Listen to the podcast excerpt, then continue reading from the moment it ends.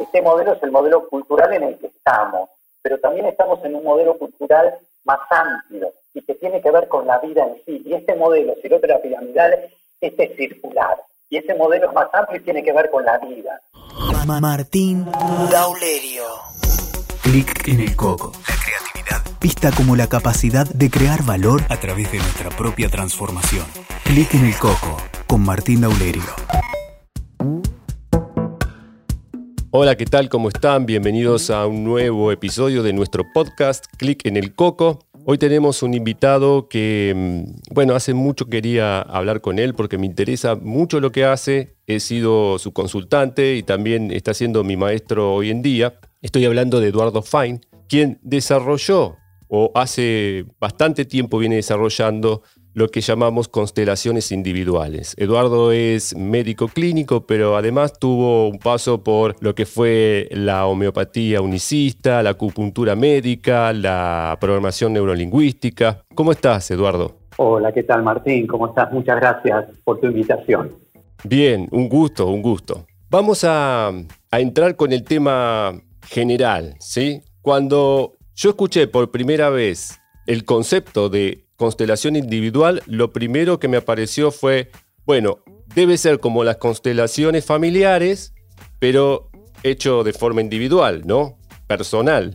Tal cual, vos sabés que cuando yo de alguna manera empecé a formarme en constelaciones familiares, y bueno, tuve la suerte luego de ser docente rápidamente empezar a poder transmitir esto, lo que a mí me pasó fue que me empezó a cambiar la forma de trabajo en mi consulta, en mi consultorio. Entonces, a partir de allí, yo tenía la idea, la misma idea que vos, cómo podía hacer las constelaciones familiares en el consultorio o en la consulta individual. Y de repente, cuando empecé a desarrollar lo que son las constelaciones individuales, empezó, digamos, a abrirse un mundo, un abordaje que realmente incluye eh, la mirada de las constelaciones familiares, pero es mucho más amplio, es decir, es más abarcador en el trabajo que exclusivamente las constelaciones familiares.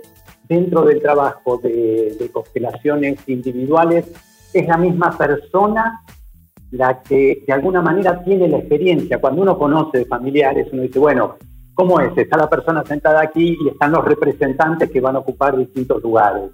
Bueno, en la individual no hay representantes, es la misma persona que va a ir recorriendo los distintos lugares, con lo cual lo que estoy diciendo es que va a tener diferentes vivencias en relación al tema que la persona plantea. Y esas vivencias van a estar dadas por los lugares que los otros ocupan. Entonces, yo diría que hay una característica de este trabajo que es que cuando uno entra en el lugar del otro, realmente está mirando desde ese lugar, pero está sintiendo lo que le emerge en ese momento desde ese lugar, que muchas veces es sorprendente, porque uno dice, yo me pongo en el lugar del otro, pero no que acá, viste, de mi lugar, nunca termino de estar en el lugar del otro. Si algo tiene este abordaje de individuales, es que la persona va recorriendo esos lugares. Te iba a decir que esa información se le va abriendo en la medida que lo recorre, que no es lo el preconcepto, lo cognitivo en ese momento empieza a quedar de lado, se empieza a salirse y uno empieza a tener la vivencia.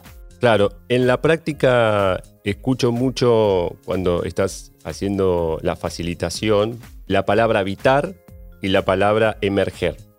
¿sí? Y desde escucharla tantas veces y verla en la experiencia y también sentirla, ¿no? cuando estaba haciendo también mi propio trabajo, digo, ¿qué es esto de habitar? En principio es el permitirse que emerja lo que allí emerge, en ese lugar. Es como nosotros venimos, digamos, formados desde lo cognitivo. Si me preguntaste, digo, mira, todos los abordajes que en general se dan tienen que ver con algo cognitivo desde donde tratamos de tener una comprensión. En este trabajo la comprensión viene desde otro lugar, viene desde el lugar de, al entrar en algunos de estos lugares, por decirlo así, que nos habitan, que nos habitan, de alguna manera empezamos a habitar estos lugares. Y aquí lo uno con el emerger. En realidad lo que estamos haciendo es permitiendo que un cierto material pueda salir a la luz. Es decir, cuando nosotros trabajamos en las individuales, estamos teniendo en cuenta que cada una de las personas tiene representaciones subconscientes que van a estar condicionadas por lo familiar, por supuesto, pero también tenemos que entender que ese condicionamiento no es solo familiar, sino que también es social y cultural. Cuando empezamos a tener esta comprensión, aquí ya el campo se nos empieza a ampliar. Y ahora cuando nosotros hablamos de emerger, lo que hacemos es que la persona tal vez mira en una dirección y vos le decís, permitite que emerja. Entonces, en ese permitite que emerja, esa persona se vuelve observador y está tan atento a lo que emerge como uno, diciéndole esto para que para poder continuar ¿no? y, acompañarlo en el trabajo. Pero ni ella o él sabe en ese momento qué es lo que va a emerger. Y vamos trabajando de esta manera.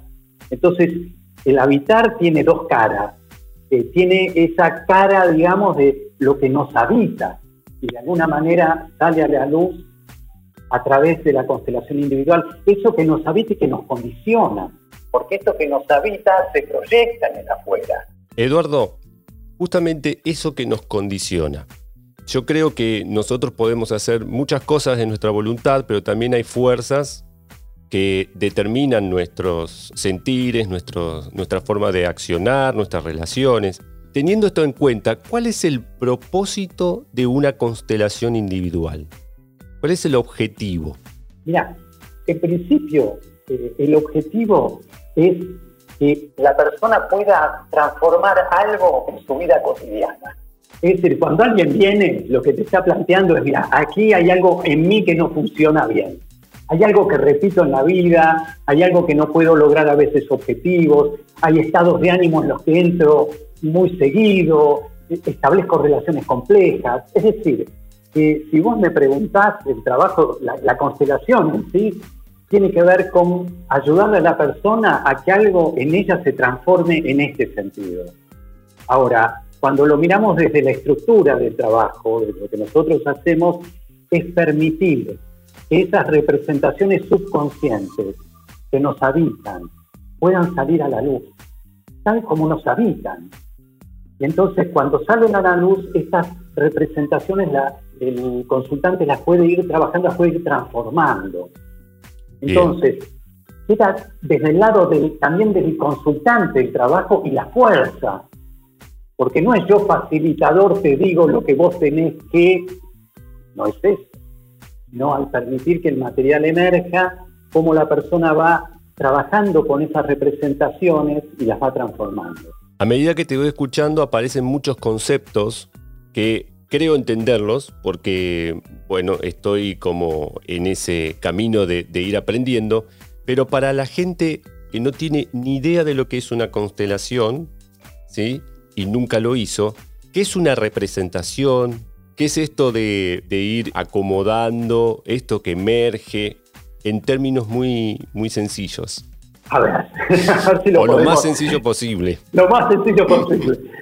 En realidad, lo que estamos, es decir, cuando yo te digo de representaciones subconscientes, tenemos que entender que nosotros de alguna manera tenemos mucho material dentro, por decirlo así, que no es consciente, es como los procesos de aprendizaje. Uno aprende a manejar, al principio es todo externo, uno sabe cómo manejar. Hay un momento donde uno aprendió y ya no tiene que pensar en el manejo, hace cualquier, hace otras cosas mientras maneja generalmente. Claro. Es decir, hay algo que ya se incorporó. En nosotros, humanos, tenemos un proceso de sociabilización. Es decir, de alguna manera, en la familia que vivimos, en la cultura que vivimos, de alguna manera nos socializa para que de alguna manera ocupemos ciertos lugares y formas que se naturalizan. Esas formas que se naturalizan, así como en el manejo, se vuelven subconscientes. Es decir, nadie piensa en cómo manejar cuando maneja, ya maneja cuando ya lo incorporó. Lo mismo nos sucede con estas representaciones sociales que nos habitan. Entonces, muchas de estas representaciones son disfuncionales y nos traen sufrimiento, por el modelo social y cultural en el cual vivimos. Ese modelo es un modelo de per, se, es un modelo disfuncional. Entonces, cuando permitimos que la persona traiga a la luz esas imágenes, tal como le habitan, va a empezar a ver cuánto, voy a tomarlo como algo sencillo, le pasa a una persona algo con su pareja. Y entonces dice, yo me enojo con mi pareja, mi pareja está mirando para otro lado, nunca me da bolillas, yo estoy enojado, no puede ser. Bueno, entonces de repente la persona va a ocupar primero su lugar y va a permitir ir a, una situación donde le pasó esto, y luego va a ubicar el lugar de la pareja donde siente que está con esta actitud, digamos, porque es como una situación de las cotidianas. Ahora, cuando entra en el lugar de la pareja, empieza a aparecer una representación desde la pareja a partir de esta relación que uno va recorriendo de un lugar a otro, es probable que esta forma relacional esté relacionada tal vez con la familia de origen. Es decir, esto que no me mira, no me ve, a veces remite a no me mira, no me ve en mi sistema. Claro. Entonces, desde allí, la persona voy a decirlo de esta manera, se gira hacia su familia de origen. O te dicen, mira, esta relación así es, mi es la relación de mis padres, o esta relación así es la relación mía con mi mamá o con mi papá. Entonces empieza a aparecer algo que tiene una relación allí y entonces empezamos ya a entrar, ya no lo que se proyecta en la pareja, sino la relación primaria que se establece. Y si hay una madre o un padre que nos habita, que no nos ve, empezamos a trabajar desde ese lugar para que ese padre, ¿hacia dónde está mirando? ¿Por qué ese padre no puede estar disponible o esa madre? Claro. Entonces ahí se van transformando, se van trabajando esas imágenes que nos habitan. Es muy interesante, como te decía, acá mientras hablas de ese padre o esa madre, también es importante aclarar que nos estamos refiriendo no a la persona de carne y hueso, sino a la representación que vive en nosotros. ¿Cómo es eso? Totalmente, porque en realidad yo siempre traigo esto. Muchos vienen para ver si se cambia el otro, ¿viste? Como uno va a trabajar, una constelación por los otros. Bueno, olvídate, en realidad de lo que se trata, por eso digo el padre que nos habita o la madre que nos habita, porque esto como nos habita se proyecta en el afuera. Y te aseguro que encontrás los personajes de carne y hueso para que encarnen estos lugares. Es decir, es lo que uno dice nos atrae de alguna manera, o atraemos, como quieras decirlo. Entonces lo que hacemos ahí es, bueno, permitir que esa imagen que nos habita de esa manera salga a la luz para que a partir de allí, ese Padre que no está disponible en nuestro interior, ahora se transforme.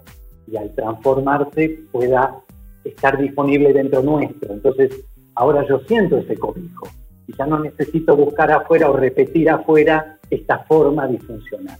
Algo de esto es lo que vamos trabajando en general. Y eso se reconcilia dentro nuestro. Absolutamente. Cuando, te aclaro algo en esto. Cuando se reconcilia pasa algo más. Y ya, cuando vos te encontrás de nuevo con ese otro, ya no estás tan reactivo. Porque hay algo que es como si se hubiese corrido. Y no es que no pueda molestar la forma del otro, porque ojo, no es que estoy diciendo el otro, esto nada, es un... No, no digo eso. Lo que estoy diciendo es que al transformarse algo dentro mío es como si yo me hubiese corrido de lugar y ahora puedo observar algo de esto en, la relación con el otro. Me vuelvo más un observador. Entonces hay algo ahí que se transforma en la relación, porque sabemos que al ser un trabajo sistémico, cuando uno se corre un poco en esa forma sistémica, impacta. Se transforma el todo, de alguna manera va transformando ese todo, hasta el otro se puede transformar en alguna medida.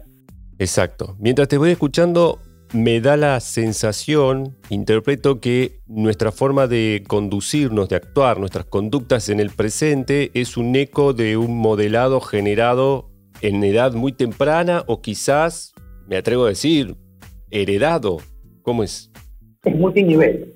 Multinivel. multinivel. Sí, claro, porque cuando uno parte desde las constelaciones más tradicionales, uno lo piensa como, y eso te lo digo como frase donde uno enseña de esta manera, los hechos que ocurrieron en la familia de origen o a través de las generaciones, cómo esto tiene un efecto en la persona actual y en los que siguen a través de las generaciones. Con esto lo vemos, que no es algo que uno dice es teoría, es decir, prácticamente este es un trabajo fenomenológico y uno va viendo cómo a través de las generaciones hay situaciones que se vuelven a repetir o en la generación siguiente o en dos generaciones, cómo esto puede pasar.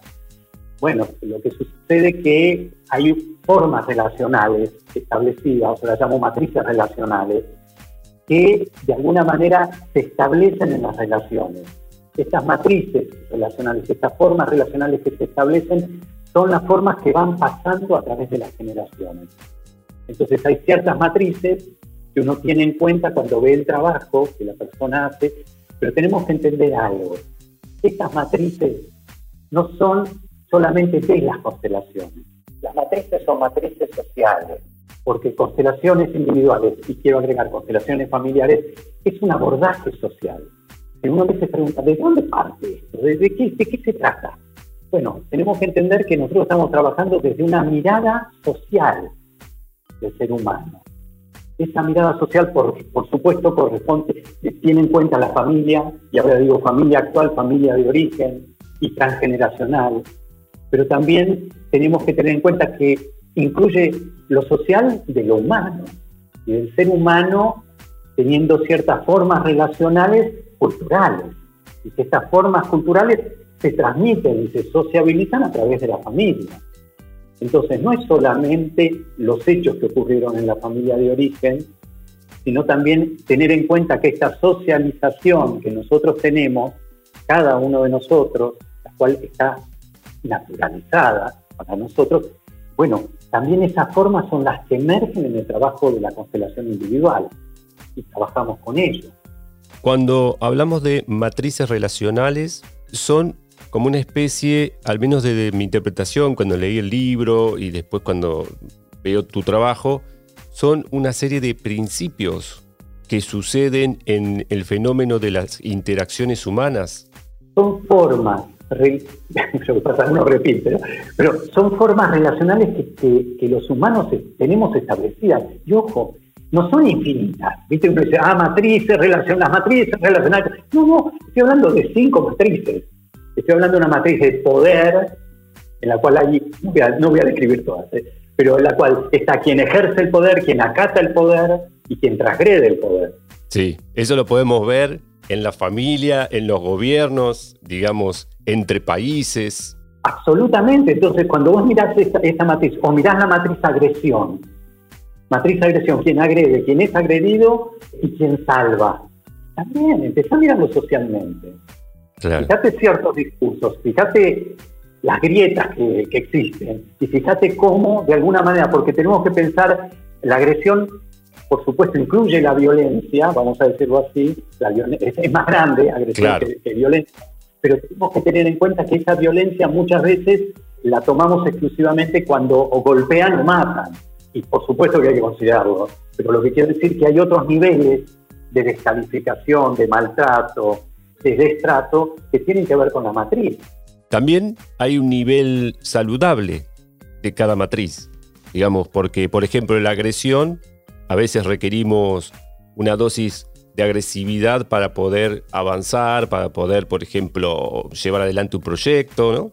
Totalmente. Lo que sucede es que cuando uno está tomado de alguna manera dentro de la matriz, pero de manera disfuncional, le impide es decir, se juega en ese nivel la agresión, pero no se juega en el nivel de poder desplegarse, de poder desarrollarse, es decir, queda en función de la disfunción. Y justamente el trabajo que vamos haciendo es permitir esa transformación de esas representaciones para que ese caudal de agresión sea volcado a la vida, al desarrollo, a poder cumplir lo, que uno siente, eh, donde uno vibra, digamos, ¿no? Y entonces poderlo desarrollar desde ya.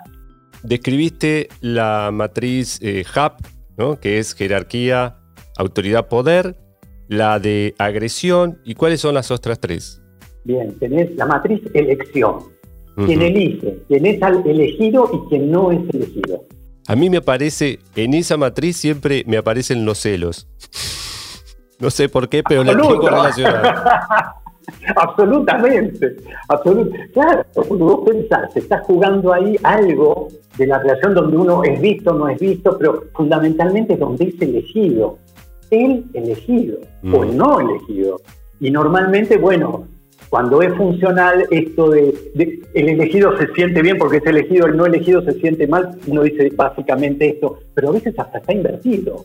El elegido se siente mal cuando es elegido porque siente que está ocupando un lugar que no debe entenderse. Entonces, ah, bueno, cada uno, claro, cada uno se juega que además nos genera culpa también, ¿no? Cuando creemos que estamos ocupando un lugar que por ahí no nos pertenece o le pertenece a otro. Sí, o, cómo, o, si estamos en ese lugar, ¿viste? De repente la mirada de los otros se vuelven miradas complejas, ¿no? Ante esa mirada. O fíjate cómo ahí se invierte, muchas veces, entre comillas, lo que uno llanamente, rápidamente dice, no, mejor, el mejor lugar es el elegido.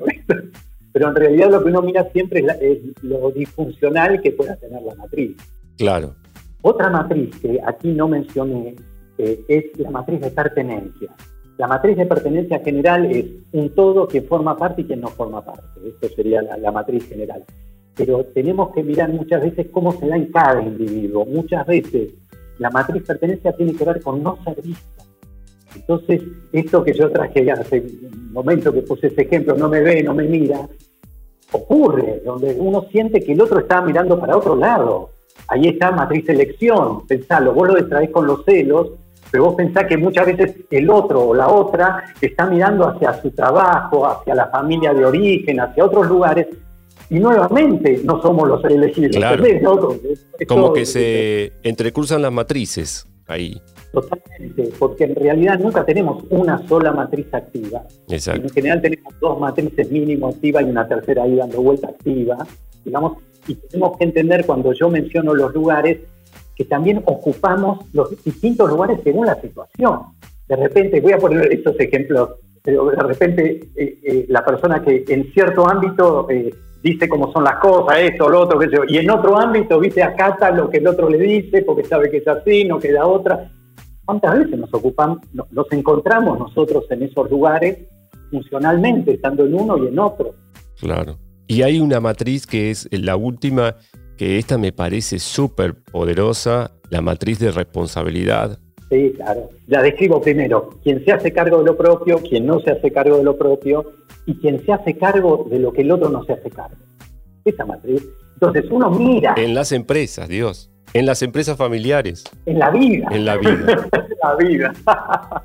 Pero bueno, y tiene que ver también en lo funcional, digamos, con el cobijo, con el contener.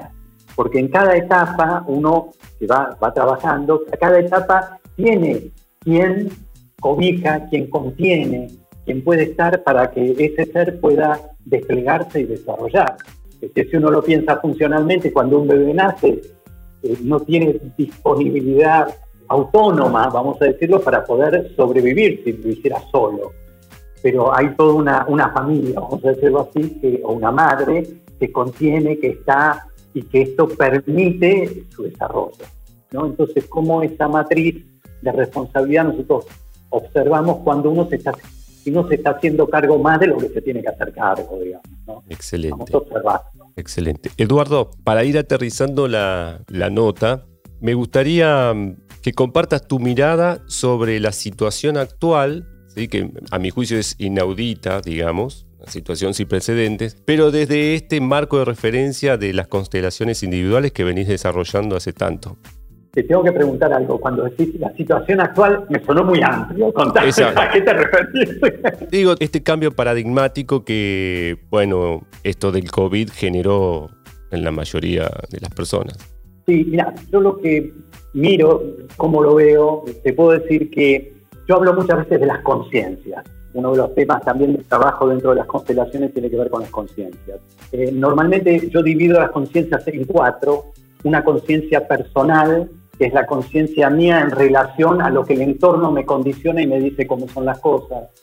Una conciencia familiar, social y cultural, que es la que condiciona y te dice cómo hay que hacer las cosas en esta cultura o en esta familia. En esta familia las cosas son de esta manera y cada familia tiene las suyas, ¿no? Entonces, tenemos esas dos conciencias. Nosotros estamos muy condicionados por estas conciencias y tenemos que entender, aunque nos llamamos Homo sapiens. y sapiens es sabio. Y estamos, el problema es que nos consideramos seres sabios. Y en realidad creo que, en realidad tendría que ser, esto tiene su costo, lo decir, pero en realidad somos seres primitivos en desarrollo.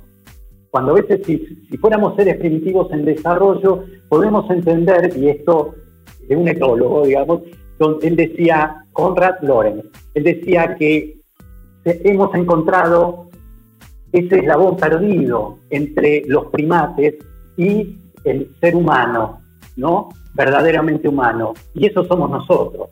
Entonces, si nosotros entendemos esto, podemos entender que nosotros venimos con un modelo social y cultural que es piramidal, donde cuando hablamos de jerarquía, autoridad, poder, ponemos la jerarquía, autoridad, poder, quién tiene el poder en cada ámbito, pero quien esté más arriba en esa pirámide tiene a los otros debajo y tiene una forma de gobierno de imposición actualmente más culturalmente, digamos, podríamos decir, aceptable, vamos a decir, pero hasta cierto punto, porque si nosotros miramos cómo estamos tratando la naturaleza solamente o cómo nos comportamos en relación a los otros, podemos entender que este modelo de por sí es disfuncional.